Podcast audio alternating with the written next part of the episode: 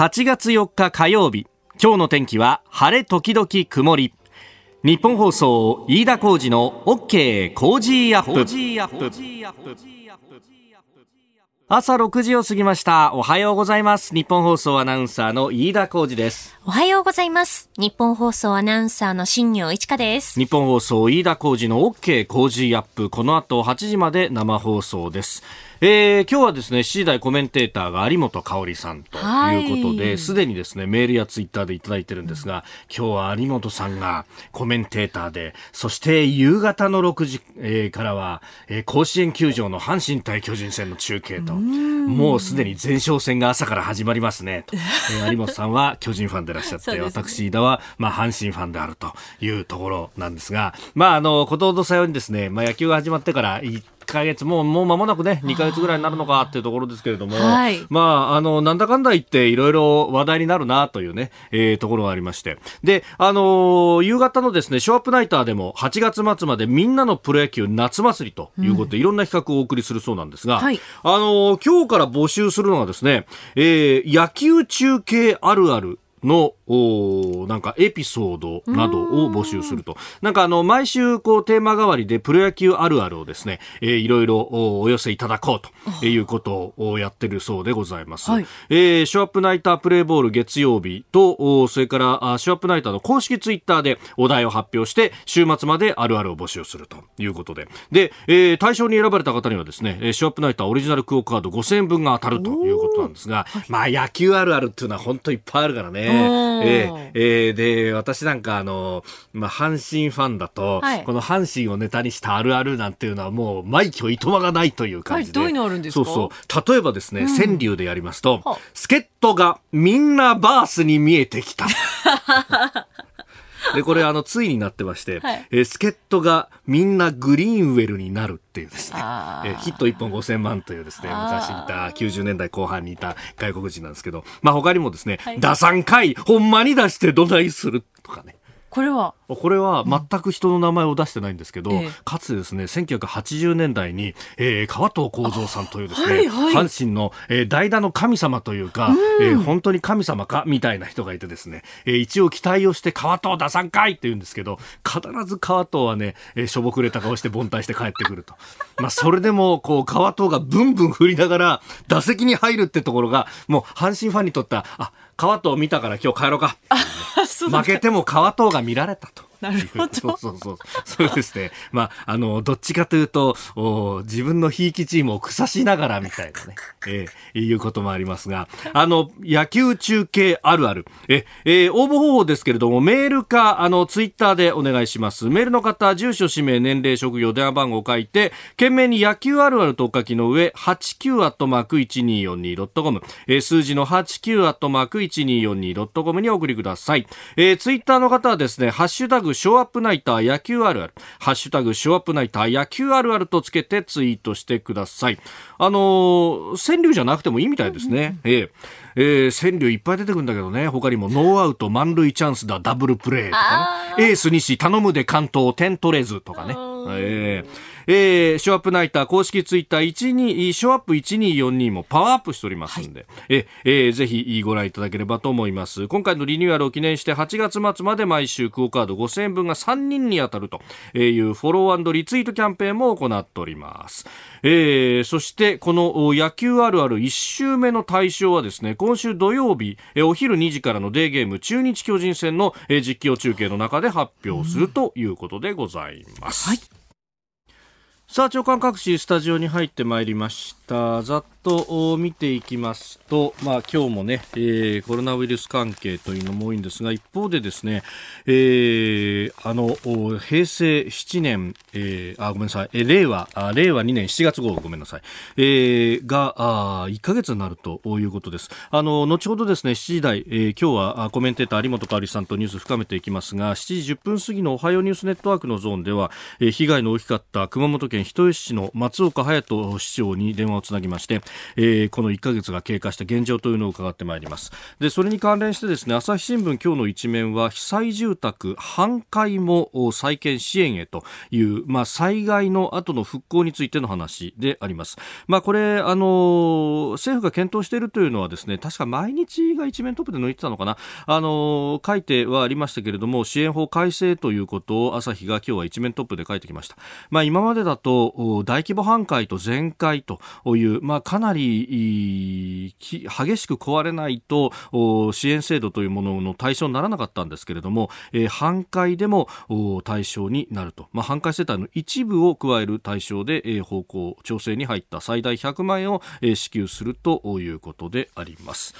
えー、それからあ読売新聞はあの日銀の黒田総裁との単独インタビューの模様というのを寄せ、えー、載せております一面トップ、えー、日銀企業支援延長検討と、えー、コロナ再拡大で資金繰りについて、えー、必要と判断すれば延長もあり得ると、えー、いうことを述べております、まあ、確かに下振れリスクというのが高まっているので、まあ、金融面でのバックアップ、まあ、ただ金融だけだとなかなか効かないんじゃないかという指摘があったりとかもしますんで、えー、これ財政出動とのセットというものが当然必要になってくると思います。えー、それから毎日新聞はコロナ感染4万人超ということを書いております。まあ、累計の感染者というところなんですけれども、じゃあ一体どのくらいの人が、えー、回復したのかとか、そのあたりはなかなか記事の中にも見当たらないということであります。まあ、こういったね、数字が一人歩きするというのは問題だろうと思いますね。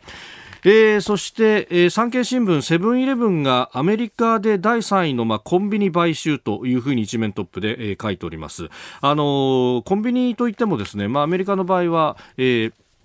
ガソリンスタンドに併設してコンビニというのが非常に多いので、その大手、えー、マラソンペトロリアムというところの傘下のコンビニエンスストア、運営会社スピードウェイを買収するということであります。まあ、あの、ネットでのこう取引というのがかなり前線になってきてでその時に、えー、なんで、えー、この地上の固定店舗を買収するんだみたいなことも言われますけれども一方であのアメリカの場合はというか諸外国の場合はそうなんですが日本ほどですね宅配が聖地じゃなかったりとか宅配が信頼さえ置けないみたいなこともあったりするんでそうするとお店でピックアップするっていうのが結構主流だったりするそうなんです。でセブンイレブンもその辺の需要も見越して、えー、これを買収するんだと。まあ、特にあの車社会ですから、えー、給油のついでにピックアップしてっていうのはかなり動機になるんじゃないかということも言われております。えー、東京新聞はあのお盆の規制について、まあ、政府高官の発言がちぐはぐだというニュース、えー、そして、えー、日本経済新聞は、えー、データの正規という特集記事が一面トップ。民主主義誰が動かすと。いう、まあ、あのこれ都知事選をめぐってのですね、えー、ツイッターの中での情報のやり取りであるとかリツイートの数などについての分析記事であります。えー、ということで一面トップご紹介しました。あなたの声を届けますリスナーズオピニオンニュースについてのご意見をお待ちしております。今朝のコメンテーターはジャーナリスト有本香里さんです。取り上げるニュース、コロナについてまずは東京都昨日から時短営業要請というニュース、えー、さらに令和2年7月豪雨から1ヶ月ということで、えー、熊本県人吉市の松岡市長に電話をつなぎます。えー、そしていわゆる元徴用工、まあ、募集工訴訟をめぐる問題について、えー、日本航空の四六月期の決算、えー、さらに李登輝元総統にの死去に伴いまして麻生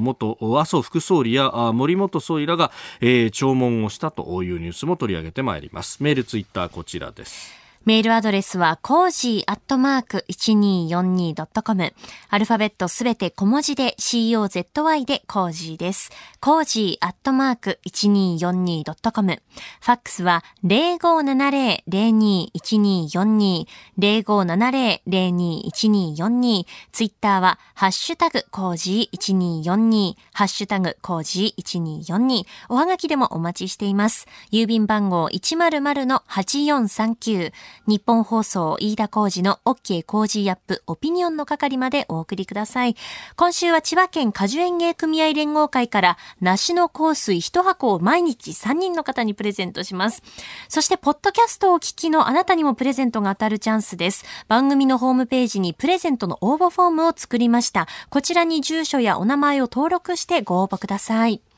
いただいたオピニオン、この後ご紹介します。本音のオピニオンをお待ちしています。さあ、ここが気になるです。あの、各紙ですね、あんまり大きく報じていないんですけれども、尖閣諸島の周辺の接続水域に中国の公の船、え公船、まあ、あの、海警局の船が、まあ、ずっとこう立ち入り続けていたという件で、まあ、台風が迫っているということもあって、で、111日で、えー、連続記録が止まったんだというようなことが出てきております。まあ、あの、これですね、えー、この数字ばかりがまあ報じられたりなんかもしてますけれども、いや、止まったからいいっていうもんじゃ全くなくてですね、えー、ここをどう守るかっていうのを、えー、真剣にこれ考えなきゃいけないと。まあ、それはあの、もうずっとね、えー、言っていることでもあるんですけれども、まあ、あの、かつて、えー、この安倍政権もですね、発足当初は、えー、公務員の常駐というところも確か公約にも掲げていたはずなんですけれども全く実行される気配もないと。であの自民党の,、まあ、あの国会議員の有志の方々、まあ、あの日本の、まあ、尊厳と国益を守る会、えー、なども提言をしてますけれどもあの、まあ国家まあ、もちろん公務員の常駐というのが、えー、一つの手段であるし、まあ、それが理想なんだけれども、まあ、できないとしても例えば、えー、あそこはあの固有の結構ね、えーえー、生物だとか、あるいは植物があるということで、まあ、その辺を調査するために、えー、公務員が立ち入るであるとか、あとは今はそこ、国有地となっております。で、国有地になってるんですが、国有地だっても固定資産税が発生するということで、これ、あの、沖縄県の石垣市があそこの管轄に当たるんですけれども、確か石垣市はですね、えー、あそこで、まあ、固定資産税の算出のためには正確な、その、面積であるとか、あるいはどのぐらいのの評価額があるのかっていうのをちゃんと調べなきゃいけないんで、えー、一度あの島にきちんと立ち入らせてもらってであの調査させてくれということをやってるらしいんですけれどもでこれあの窓口となるのはあの総務省だそうなんですが、まあ、あの地方自治だから総務省ということになるんでしょう。で、えー、総務省に許可をもらおうとしてもダメだということを言われ続けているんだということをあの石垣市の中山市長なども訴えてらっしゃると、まあ、この辺もですねあのじゃあ全部まとめてやったらどうだっていうですね同じまあ、調査あのの中身は違いますけれども、えー、調査ということで、えー、きちんと立ち入ると。まあ、あの、日本の領土であり、領海であり、領空であるというところですから、えー、それに、こう、何の、国際法上のね、え、障害というものはないはずでありますし、そもそも、ここには、え、領土紛争などは一切ないと。え、過去もそうだし、今も日本の領土であるということでありますんで、これをきちんと調査しない手はないというふうに思うんですけれども、まあ、あその辺はどうなんだと。で、折しもですね、あの、間もなくしますと、えー、中国の禁漁期間が終わると。で、禁漁が解かれると、これ、尖閣の周辺で漁ができるということで、漁船が退去して押し寄せるんじゃないかと言われています。あの、昨日の産経新聞の一面では、まあ、それについてですね、えー、漁船を向かわせるぞ、なんていうことを、こう、ね、えー、中国側が日本政府に、えー、通告をしてきたと。日本政府は当然それに抗議をしますが、そうすると、えー、抗議する資格がないと。なぜなら俺たちの領土だからだと。まあ、今までは、あの、ここに領土紛争があるんだということを国際的にアピールをすることで、まあ、あの、紛争があるんだったらお互い話し合いましょうねと。で、話し合いになると話半分になるから2つは手に入るみたいな、えー、シナリオを中国はずっと描いていたんですが、そうじゃなくてもう全部俺たちのもんだというのをあからさまに主張するようになってきていると。これ実は裏でフェーズが変わってるっていうことなんですけれども、まあ、それについてですね、もっとあの危機感をきちんと警鐘を鳴らすような、えー、報道があってもいいんじゃないかということは非常に思います。いずれにせよですね、えー、日本がきちんと我が国の主権を主張しなければ、これ国民国家として、えー国際的に、あ、諦めたのねっていうふうに別のアピールになってしまいはしないかということを私は非常に心配をしております。さあ、あなたの声を届けます、リスナーズオピニオン、えー、様々なね、えー、ツイッター、そしてメールもいただいております、先行き経済のついてですね、えー、ふんどし一丁さんは神奈川県の鎌倉市からいただきました。えー、新型コロナウイルスの影響で各企業の業績悪化も明らかになってきましたね。えー大手企業も中小企業も、えー、業績大幅に悪化している会社が多くなってます、えー、業績が悪化した企業の給料どうなってるのか心配です。住宅ローン抱えている人もたくさんいると思うんですがその辺どうなってるんでしょうかと。まあ、あの月々の給料を減らすっていうのはなかなかこれ、まあ、労使関係であったりとか労働法で難しいということがあってまずは一時金を減らすっていうところつまりボーナスのカットっていうのをね、えー、いろんなところで特に旅行業界であるとかあるいは航空業界は、えー、やっているというようなことが、えー、伝ええーられております。まあ、このあたりについて、後ほどですね、7時台、今日のコメンテーターは有本香里さん。えー、7時半前の教えてニュースキーワードのゾーンでですね、まあ、日本航空の決算の模様というのが入ってきました。えー、航空業界、旅行業界などなどについても伺っていこうと思います。さあ、7時台はコメンテーターの方々とニュースを掘り下げます。今朝はジャーナリスト有本香里さんです。おはようございます。おはようございます。おはようございます。あの、番組が始まる前からメールやツイッターをいただいておりまして、うん、えーはい、えー、今日の日本総ショーアップナイターは甲子園球場から阪神巨人戦をね、えー、えー、5時半からお送りするというわけなんですが、うん、あ、朝から前哨戦が始まります。いや、そんなないですけれども。でも今ちょっと気分が上げ上げな感じでしょ？お互いそんな感じですよね。本当に。えー、えー、我がタイガースも一応5割に戻してそうですよね。うん、でもよく見たら、うん、巨人はね、2位ヤクルトとももう4ゲーム差ついてて。ね。この時期でね。この時期で。うん。しかも今年はね、ちょっと最初の時に、はい、あの、まあ、遅れたというかね。あね予定よりはね遅れた、っていうのありましたけどね、えー、今日は先発菅野阪神はガルシア、うん、ちょっとお手柔らかにお願いします。よそれ今すぐちこそ いや菅野は打てねそうですよね。やっぱりもう、立派貫禄ですねね本当いいですよね。今年本当にいいですよね、うん。えー、今日も一つよろしくお願いいたしますここでポッドキャスト YouTube でお聞きのあなたにお知らせです。ラジオの日本放送飯田浩司の OK コージーアップではお聞きのあなたからのニュースや番組についてのご意見そして新型コロナウイルスについてお仕事への影響生活の変化政府の対応へのご意見などぜひメールツイッターでお寄せください。番組で紹介いたします。海外でお聞きのあなたそして関東以外の地域でお聞きのあなたメッセージ情報もお寄せください。よろしくお願いします。8月4日火曜日時刻は朝7時を過ぎました。改めましておはようございます。日本放送アナウンサーの飯田浩二です。では最初のニュースこちらです。東京都昨日から時短営業を要請。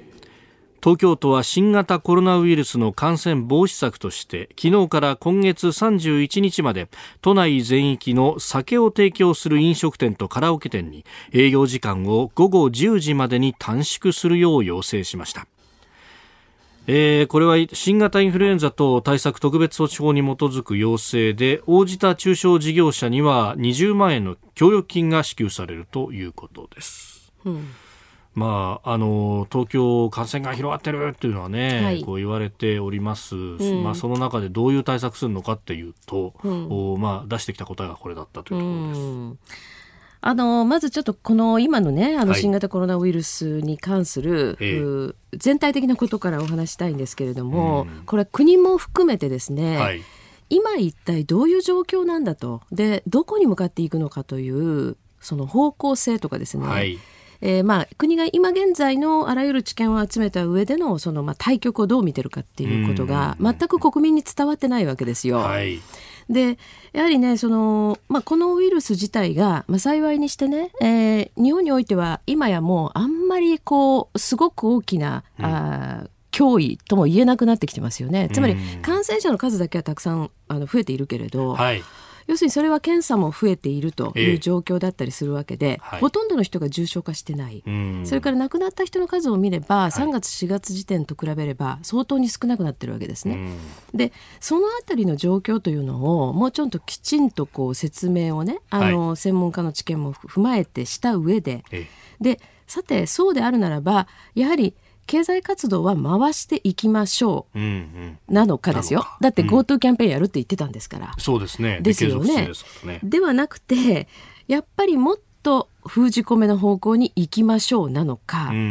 この方向まずはっきりさせるべきだと思うんですよ。うん、で仮にですねやっぱりもっと封じ込めという方向に行くのであれば、はいその GoTo キャンペーンとも矛盾するし、えー、あるいはあの明日からですかね、要するに外国からあの入国者を受け入れるわけですね、まあ、段階的にとはいえ。はい。でこことの整合性も取れないんですよね。つまりお盆休みの規制もひょっとすると控えてください的なことを言いながらね、はい、あの外国人例えばビジネスマンとはいえ入ってきた人たちに日本の場合はですね例えばじゃあ2週間あのまあその屋内にいてくださいと、え。ー、外出歩かないでくださいってこと言えないわけじゃないですか。ということは動くわけでしょ？そうですね。法律上の裏付けがないと、要請に過ぎない要請に過ぎないと。いう状況は非常に国民にとって一体何を言いたいのか何をしたいのかわからないということにやはりなりかねませんよね。ですからまずは今どういうステージにいてここからどこに向かうっていうことをきちんと責任ある言葉で政治家は言うべきだと思います。あのブレーキとアクセル同時に踏むみたいなことをね、つまりブレーキとアクセル踏み分けるんじゃなくて、はい、同時に踏んでるっていう状況はあまりにも分かりにくい。でその中でとりわけその問題とされるのは東京ですよね。はい、で東京問題なんて言われてますけれどもね。えーあのー、まあ、この10時までっていうのも私どれだけの科学的根拠があって言ってるのかっていうのが全くわからない。それからあの菅官房長官がこのところ、はい、あのまあ、割合にこの問題で、えー、ここへ来て結構前に出られてるなという印象があってですね。そうですね、えー、であの菅さんに関しても、はい、まあ全体的にはいろいろ言いたいことは私もあるんですけどね、うん、ただやはりこの種の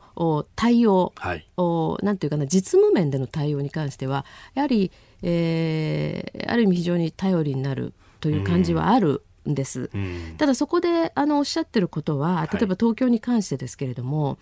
そのホテルを解約してしまった件あるじゃないですか、はい、この辺りは都民としてもなんでそんなことしたの？というやはり東京都知事からの説明が欲しいということですね。はい、それからもう一つはあの東京でですねその、まあ、これは振り返っての話ですけれども、うん、お東京都とそれから23区、はい、それから、まあ、あの保健所ですね。その間がうまくいってなくて、まあ、目詰まりを起こしてというふうに発言されてましたよね。はい、でそれを国があのまとめる形で会議体をきちんと組織してそれでようやく機能するようになったんだと。だから、あのー、まあ、3か月ぐらい、3か月、4か月前の時点では、感染者の数だけは上がってくるけど、検査いくつしたかっていう数が全く上がってこなかったとかですね、いや、それほどひどい状況だったってことを今言われてもね、という感じなんですね。ですから、東京都は、やはりこのコロナ対策という、この体制そのものを、抜本的に私は見直すべきだというふうに思います。で今までのことで反省に値することというのはきちんと都民に説明をすべきだと思いますね。いまだにそのファックスを使ってやり取りをしていて3日遅れのデータしか上がってこないとかっていうのは、ね、対策打つ上でも不自由でしょうがない、不自由でしょうがないですよね。だからそれでその数字だけが一人歩きするような報道が出るじゃないですか。そうですね感染者数だけが出るそうなんでだけが出る。そうするとなんか巷でもなんか広がってるみたいだよねとかいう感じになって、うん、これだけでも気分が縮小しますからやはり景気にも大きく影響するわけですね、まあ、そういう意味でね、はい、全体的になんかこう雰囲気だけで怖がってるというのはよくないなと思います。おはようニュースネットワーク。取り上げるニュースはこちらです。令和2年7月豪雨から1ヶ月令和2年7月豪雨災害から今日で1ヶ月となりました。熊本県内では球磨川の氾濫や土砂崩れなどで65人が死亡したほか今も2人の行方が分かっていません。熊本県内ではおよそ1500人が避難所生活を送るほか県が把握できたおよそ1600人は在宅避難や車中泊を続けているということです。また温泉の名所として知られる熊本県の人吉市では今回の豪雨による商工業の被害が279億円に上っていると報じられています。えー、甚大な被害があってそれから1ヶ月というところですが、えー、現地今どうなっているのか、えー、熊本県人吉市の松岡隼人市長と電話がつながっています。松岡市長おはようございます。あおはようございます。よろしくお願いします。よろしくお願いします。朝早からありがとうございます。はい。さああの1ヶ月が経ちました。今現状どうなってますでしょうか？はい、えー、7月3日から4日にかけて降り続いた雨はえ観測史上最多雨量を記録し、はい、球磨川の水位は観測史上最高水位まで上昇しました、え人口や事業所が集中する市の中心部が広範囲にわたりまるで津波のような激流に飲み込まれ20名の尊い命が失われました、市内の3分の1程度の家屋が浸水破壊被害に遭い、現在も約630名の方が5カ所の避難所に避難をされています。壊滅的な打撃を受けている事業所さんは、未だその多くが事業再開できていません。改めてお亡くなりになられた方々に中心より哀悼の意を表しますとともに、被害に遭われた方々にお見舞いを申し上げます。災害ごみや土砂につきましても、はい、多くの方にご尽力をいただき、日々その量は減っていますが、まだすべて片付いたわけではありません。このように本当に甚大な被害を受け、精神的にも肉体的にも極限状態にある中、発災当初から国、県、自衛隊、県内外の自治体をはじめ、ボランティアや様々な関係機関の方々にお力添えをいただいておりまして、その思いと行動に今、我々は支えられています。全国からの励ましやお支えいただいているすべての皆様に心から感謝を申し上げます。あの、市長、これ、今回、この、はい、あの、被害も甚大だった上に、こう、はい、コロナも対策しなきゃなんないと。で、そ、ね、その上、今、あの、暑くなってきてるじゃないですか。すね、この辺っていうのは、はい、あの、住民の方々、これね、生活再建、これからっていうところで、結構大変ですよね。そうですね。はい。まあ、我々も、ええ、取り組んでいることといたしましては、はい、えー、関係機関と交流、協力して、ええ。一日も早く災害ごみと土砂を撤去できるように努めています。まずはそこをきれいにして、えー、まあ、それからじゃないと、例えば仮設住宅とかっていうのもこれからってことになりますかね？そうですね、仮設住宅に関しましても、えー、えー、今、準備を急ピッチで、えー、進めておりまして、えー、現在は空きのある市営住宅への入居を順次行うなど、はい、住まいの確保にも努めています。うん、えー、スタジオにはジャーナリスト有本香里さんもいらっしゃいます。おはようございます。あ、おはようございます。あの心よりお見舞い申し上げます。あ、はい。あのちょっと冒頭ニュースを読んであの、はいえーと、飯田さんがいた中にですね、はい、車中泊を続けている方がいらっしゃると、はい、で先ほど市長はあの630箇所以上ですか？あの630名。ごめんなさい、はい、630名の方が避難をされているということなんですけど、車中泊をされている方っていうのはまだいらっしゃるんですか？はいえー、この630名というのは、はい、避難所に避難をされている方ですので、えーはい、あのその他に自宅避難避難とかですね、はい、えー、車中避難をされている方もいらっしゃいます。なるほど、これは暑くなってる中ではちょっときついですよね。そうですね、避難所に関しましては、えー、えー、国の方からですね、はい、クーラーの設置等々を行っていただいておりまして、はい、えー、えー、まあ、パーテーションなどをですね、うん、設置してコロナ対策にも努めているところですが、えー、はい、えー、まあ詳細まではですね、まだ避難者の状況が把握できていない状況です。うん、あそうすると、その自宅避難、あるいは車中泊をしている方々についても、一応、できる範囲で見回りとかそういうことはしてるけれども、すべてを詳細には分かってないところもあるということですか？そうですね。えー、っと、今、実際証明の発行をですね、はい、始めておりまして、えー、まあ、その中で、えー、床上、床下、はい、また被害に遭われた方が、うん、えー、お越しいただいております。はい、その中で、えー、まあ、把握を今しているところでございます。まあそうですよね。地域も広範囲にわたるし、山間部なんかだとなかなか行ってってわけにいかないところも多いですもんね。そうですね。はい。あとは商工業被害、まあ、あの、温泉の名所で知られる人吉ですが、これも被害は甚大ですよね。そうですね、先ほど申し上げましたように、えー、町の中心部ですね、ホテル旅館が立ち並び、まあ、飲食店等々がある場所が、広範囲にわたって浸水被害を受けておりますので、まだまだ事業再開までには、まあ、ほとんどのですね、事業者さんが至っておりません。あの被害額279億円と報じられてますが、これも全部が分かってるわけじゃないってところですか、はい、そうですね、まあ、今からですね、そういった事業再開について、まあ、お支えをして、えー、いくわけですが、はい、まあ、その中で詳細は明らかになってくるものと思います。なるほど。まあ、そのあたり、まあ、ここから先、ね、生活再建に向けてというところですが、はい、市長、今必要なもの、あの、全国の皆さんに訴えたいことあればお願いします。はい、そうですね、まあ、先ほど申し上げましたように、まあ、皆様方のですね、えー、励ましや、そして、まあ、ボランティア、今、熊本県内にですね、コロナの影響がありまして、えー、限定をしておるところでございます。うん、えー、なかなかですね、えーまあ、ニーズとそういった人手というのがマッチをしておりませんが、まあ、精一杯、えー、頑張っていきたいと思ってます。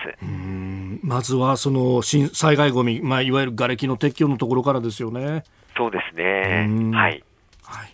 え、あの、師匠、本当にお忙しい中、どうもありがとうございました。はい、ありがとうございました。ありがとうございます。引き続きよろしくお願いいたします。こちらこそよろしくお願いします。どうもありがとうございました。はい、ありがとうございました。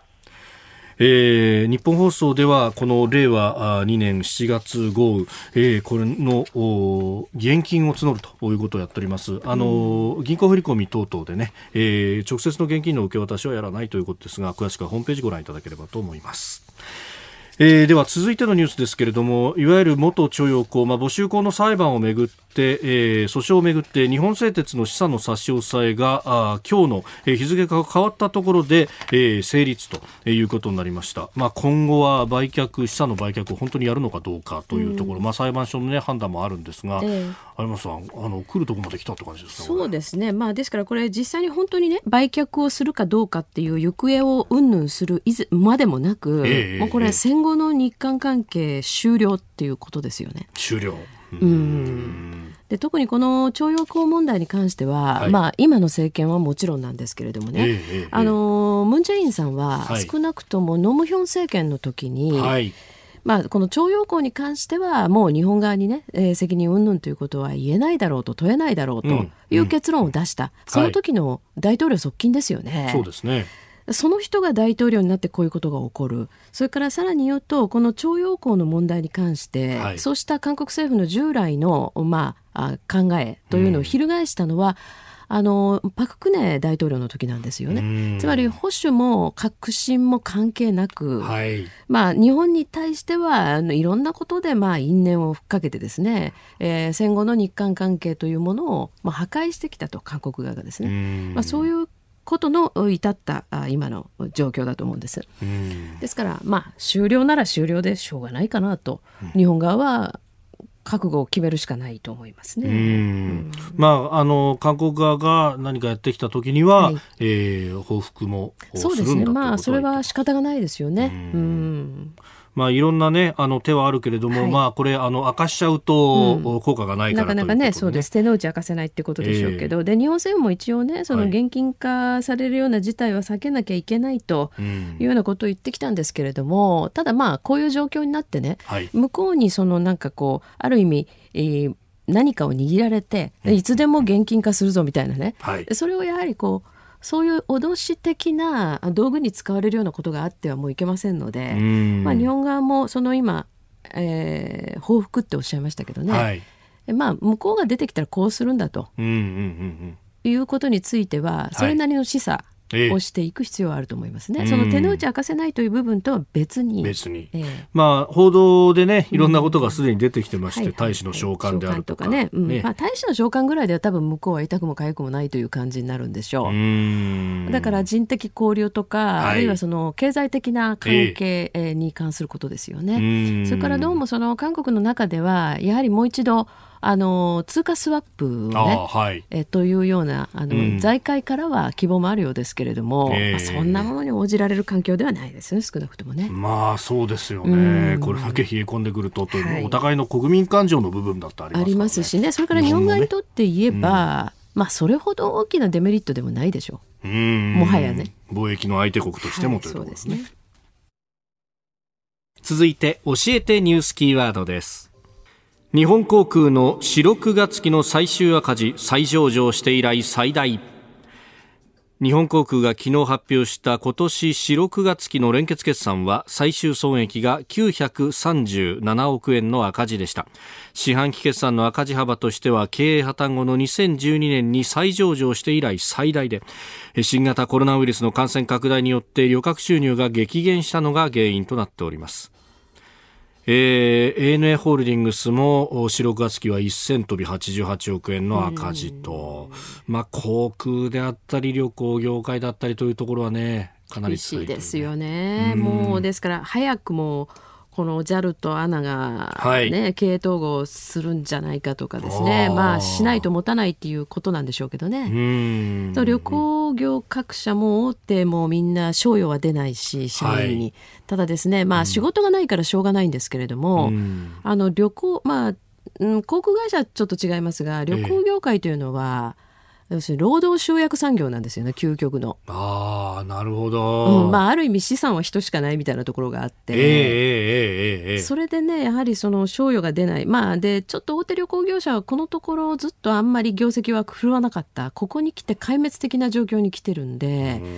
これはね結構厳しいですよ。本当に。ですから秋から、まあ、これ業界問わずだと思うんですけれどもね、はい、やはり、まあ、大リストラというんでしょうかね。そういうものが始まってくる可能性があって、えー、その一番手に考えられるのは航空運輸、まあ、旅客、旅行関係というところでしょうね。まあ、労働力調査などね、先月末、まあ、また出てましたけれども、休業している人の数というのは非常に多いと。すごく多いですもんね。ここが、この先、どうなっていくかですよね。えー、よね。で、ですから、その冒頭のニュースでも言いましたように、はい、例えば GoTo キャンペーンをやるならやるでですね、えー、あの、本当に抑えなきゃいけないところだけを国がしっかりとアナウンスして、はい、その上で、えー、徐々にやっていくということをやればよかったんですけれども、はい最初ねその8月の後半からやっていくよとか言っていたものが、ね、突然その野党とかですねいろんな人に何か言われたらあのふらついて、いや前倒しますとかね、はい、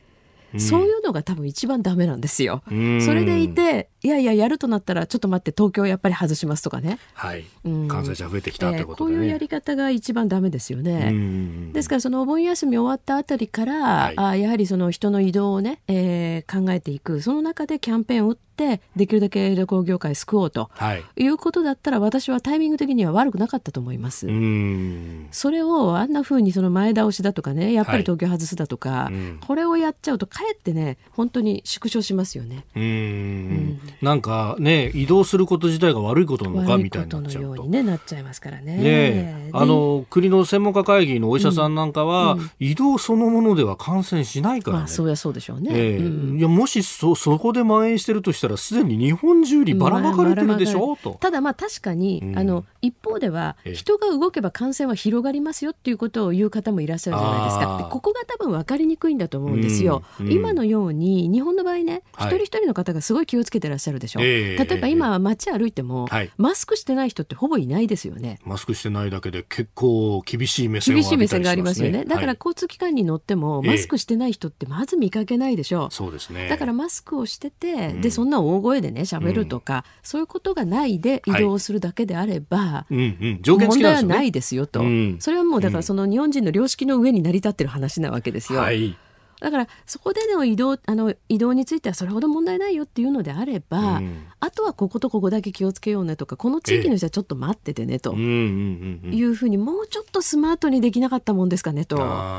いうことはやっぱり申し上げたいですよね。あの、ね、気分が縮小するというのが、はい、旅行業界にとっては最も痛いことですからね。徐々に開けていくっていうのはいいんですよ。うんうん、ところが開けといて、はい、やっぱり中わかんないけど閉めるみたいなね、えー、これは本当にまずいですね。そうするとえ何が基準だかわかんない。じゃあやめておこうそうなります。うん、うん。で特に日本人はやはりこう自粛っていうと本当に自粛っていうことを真面目にするのでね。はいまあ、そういう意味からも本当に政府をねもうちょっとやるな応援するならするでしっかり応援してあげてほしいなと思いますね。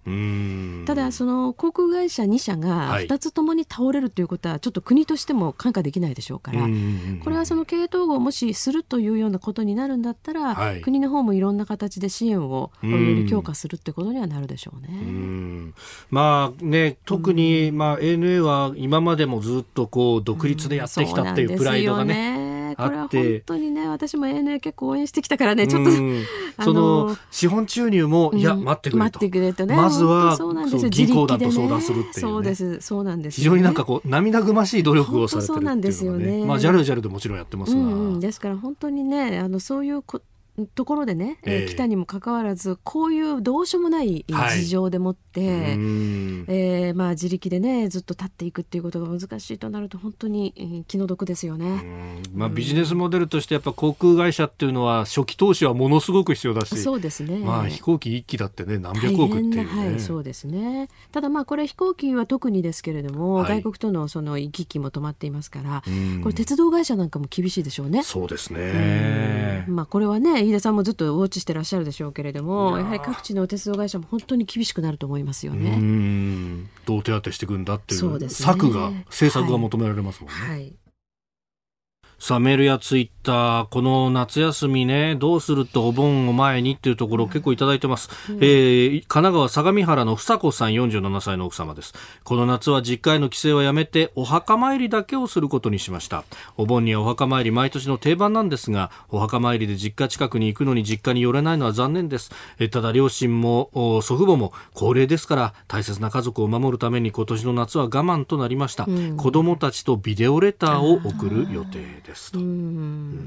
あと、迎える側もね、船橋市のこちら、ハッピーフィールドさん72歳の方、おじいちゃんおばあちゃんにとって仕方ないけど、一緒に動かないでっていう大臣の発言は悲しい言葉ですよね。うんおじいちゃんおばあちゃんとこ行かないでって言われるのはね。ねそうですね。やっぱりご高齢の方はね、リスクが高いですからね。ね続いて、ここだけニューススクープアップです。この時間、最後のニュースをスクープアップ。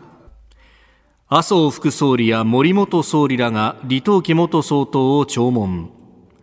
東京の白金台にあります台北中日経済文化代表所、まあ、あの事実上の台湾の大使館に当たるものでありますが、えー、昨日から先月30日に97歳で亡くなった台湾の李登輝元総統の弔問基調の受付が始まり麻生元麻生太郎副総理や森喜朗元総理ら政府要人のほか関係者らが訪れました。えー、会場には聖火とそして、えー、南蛮のですね、うん、李登輝元総統の写真も飾られさらに経歴紹介のボードも設置されているということであります。まあ、あの97歳っていうことは本当に天寿を全うされたということでしょうし、はい、まあ、李登輝さんはその日本語での著書も随分ありますからね、えー、あの李登輝さんの生涯については、まあ、リスナーの方の中にもご存知の方多いと思うんですけれども、はい、本当に見事な生涯ですよね。見事な生涯うん。と思いますね。あの日本でも本当にね影響を受けたりその伊藤木さん自身を李登輝さんをまあ死と仰ぐ、はい、という人は結構多いと思うんですけれども、あのまあミスターデモクラシーとかね、はい、あのまあ台湾にとっては国府ですよね。国府今のそのうん、民主主義の台湾にとっては国府と言ってもいい存在ですよね。いやリーダーっていうものの指導によってこんなに変わるんだこんなに変わる。だから要するに無血でねまあもちろん激しい権力闘争はあったんですけれども、えー、あの、えー、まあ、中国から大陸から逃げてきた国民党の下で、はい、台湾はその、まあ、白色テロなんて言われるようなね、えー、ものすごいその流血があったわけじゃないですか、台湾人に対して、はい、228事件ね、まあ、そういうものを経てきて、はい、その後しかし李登輝さんが、まあ、権力の座についてから主級派との間に非常に激しい権力闘争はあったけれども、はい、でも無血で民主化するわけですね台湾をね。それからその後の台湾海峡危機ですよね、私たちは非常にそのまた私若い頃だけれども非常にこう記憶に鮮明だったんですけれども、えー、やはりその中国側がまあミサイルを撃ってでも、はい、台湾のそのまあ普通選挙ですね、今流に言うとね、それをやって、その相当国民が選ぶという事態を阻止しようとした。はいこれに対してやっぱり一歩も引かなかったっていうのはね見事ですよね。で、まあ、結果的にはそのアメリカが空母2隻台湾海峡に入れて、はい、それで中国おとなしくなったんですけれども当時は、ね、えー、あの当時は。えでもやっぱりあの時に本当に李登輝さん自身は全然その、まあ日本語で的にこうねちょっとあえて下品な言い方すればこうビビるっていうようなところは全くなくて一歩も引かないとい。う状況でいたっていうのを見て私たち日本にいる側もですね本当これがリーダーかというふうに感銘を受けましたよね。それからその後台湾で地震があった時なんかもそうですね。はいでまあいろんなことがそのある中でですね、えー、今回あの、まあ、あちらでのご葬儀にあ,、た当たるものに、はい、森元総理が行かれるんじゃないかという報道もありました。そうですね、えー、で昨日ちょっと森さんサイドにお話を伺ったら、まあ、まだ何も決まってないと、えー、あそうですか。いう話なんですよね。ただその、まあ、政府の周りを聞くとですね、はい、まあ、森さんしか、行っていただく人がいないというかですね。要はその変な話なんですけどその元総理っていうまあ格あなるほど。がね必要なんだけれども、他の人はみんな、はい、台湾に失礼ばっかりしてきてる人ばっかりじゃないですか、はっきり言えば。うん、ね、元総理の方々、今並べると、ね、思い浮かべてください。で特にね、今のその安倍総理の派閥である清和会は、はい、まあ、台湾派ですよ、伝統的に。まあ、もともとのね、岸信介さんの時代から。さんからね。はい、で、ところがその2001年の時に、ええ。えー、李登輝さんが総統を辞めて1年経って、はい、もう詩人になって1年経って、うん、で、ご自分のその心臓の持病の治療のために、日本に来たいということを言うわけですね。ところがこの時には、その外務省が嘘までついて、これを止めようとするわけですよ、ビザ発給を。でこれは大騒ぎになった。あの当時はさすがに日本の全メディアが、それはおかしいと。いうことで批判をするわけですけどね。この時まあだから外務省のチャイナスクールと、まあ、当時のその外務大臣は河野洋平さんですけれども要するに李登輝さんというのは危険な人物だから、はい、あの病気治療とか詩人とか言っても入れるわけにはいかないんだっていう全くどこの国の政府かっていうようなねスタンスでいた。うんうんうん、中国共産党のロジックですね。そうです。それを森さんがまあ総理で、うんいやいやそうじゃないだろうと、はい、この詩人がね病気治療で来たいって言ってるものをビザを出さなかったらこれ人権問題だよと言って押し切るわけですね。はい、まあ、そういう意味でその森さんは非常に台湾においてはあまあなんていうかな台湾の人たちも森さんのことを快く迎えるということと、はい、それからその後ですね森さん総理を引いた後に確か2004年か5年ぐらいに台湾行ってるんですね。えー、その時何をしにいらしたかというと、はいつい去年ですね日本で開催されたワールドカップラグビーの、はい、ラグビーワールドカップの招致活動そのぐらいから始めてらっしゃったんですよ。ああの当時すでに、はい、そうか。それこそ、うん、あの亡くなられた奥大使が、イギリスの講師で行って、これで活動するっていう、始まったぐらいがそのぐらいのタイミングですよね。でアジアの中でそのまあラグビーをね、はい、やる土壌っていうか風土があるっていうのは台湾と日本ぐらいですから。あやっぱりカレッジスポーツ、はい、大学のスポーツっていう。ようなところではい、で特にね台湾はどうやらその、えー、戦前から日本統治時代から、うんラガーがいたらしいんですよ。あ、そうなんですね。はい、で台湾では知る人ぞ知るそのなんかラグビーの名選手というのがいてですね。その人は同志社に留学してきてたようなんですけれども、その方と森さんのお父さんがお友達だったんですって。はあ、あの値上がりの町長されていた。はい、で森さんのお父さん亡くなった時に、はい、その方はその、えー、来てくださってたらしいんですけれども、森さんは逆にその方が亡くなった時に自分は総理をやっていて行けなかったから台湾に。ということでお墓参りもしたいというようなことで、これかなり台湾の人たちにこう感銘を与えてですね。いや本当に義理がたい日本人らしい人だねということで非常にそのだからあの、まあ、単純に李登輝さんとどうこうということだけじゃなくて、はい、やっぱり台湾に対する思いというのをずっと続けてきたと持ち続けてきたという評価があるわけですよ。それからもう一人あのこの麻生副総理が昨日ね、はい、あの白金に弔問に行かれたっていうのは私は非常にいいニュースだと思っていて、やっぱり現役の副総理ですからね、はい、で元総理でもある。で麻生さんも、うんこれはね、えーと、2007年だったかな、えー、安倍政権あの要するに麻生さんが外務大臣だった時、はい、この時に国会でですね、うん。はい、伝統的にその、まあ、日本が日中国交正常化をした時に台湾は中国の一部であると。でしかしその理解と、まあ、尊敬リスペクトを持って、はいというような、まあ、曖昧なことを言ってるわけですよ。で、ね、これはどうい。う意味なんですか、はい、ということを国会で問われて、ほうほうほうこれは外交語彙であると。外交語彙。つまりこの意味するところは何かというと、台湾側はこう受け取ってるんですよね。これは実は台湾のことは一国として認めてるよと。そういう含みなんだよということを麻生さんは言ってるんだと。それを国会で明言したっていうのはね。そうなんです。ですからそういう意味でね、その麻生さんに対するまあ台湾側の特に、はい、えー、台湾政界の評価っていうのは結構高いんですよね。確かにあの表現って、うん、あの中国がそう言ってるのは、うん、まあ、知ってるよぐらいの受け止め方なんですよね。はい、認めたとかうんぬんとかって一切ない。ないんです。ですから、そこそういうね、まあ、いろんな政治的な部分での台湾をまあ、こうきちんと評価する。それをギリギリのところで表現してきた、はい、で特に今年に入ってからは麻生さんえまあ一つの国でしょ？みたいなことも言ってたじゃないですか。あるいは3月4月にはそのものすごく台湾はこのコロナ対策で、はい、えー、うまくやってるよねっていう評価をしたり、あるいはその WHO を批判したりね、はい、あのまあ WHO じゃなくて CHO チャイナ・ヘルス・オーガナイゼーションじゃないかっていうようなことを言ったりね、してますよね、はい、そういう意味で台湾メディアもそこら辺りはかなり取り上げている。だからこう台湾人からしてみれば台湾にずっと思いを寄せてくれている政治家かどうかっていうことですよね。で一方その安倍さんのまあ派閥である、はい、えー、清和会の中でも、えー、例えば歴代総理っていうと小泉さんとかね、うん、福田さんとかいるんですけど、まあ、小泉さん時代にもねあの慶応大学に李登輝さん来ようと思ったのを止めたりですとか、はい、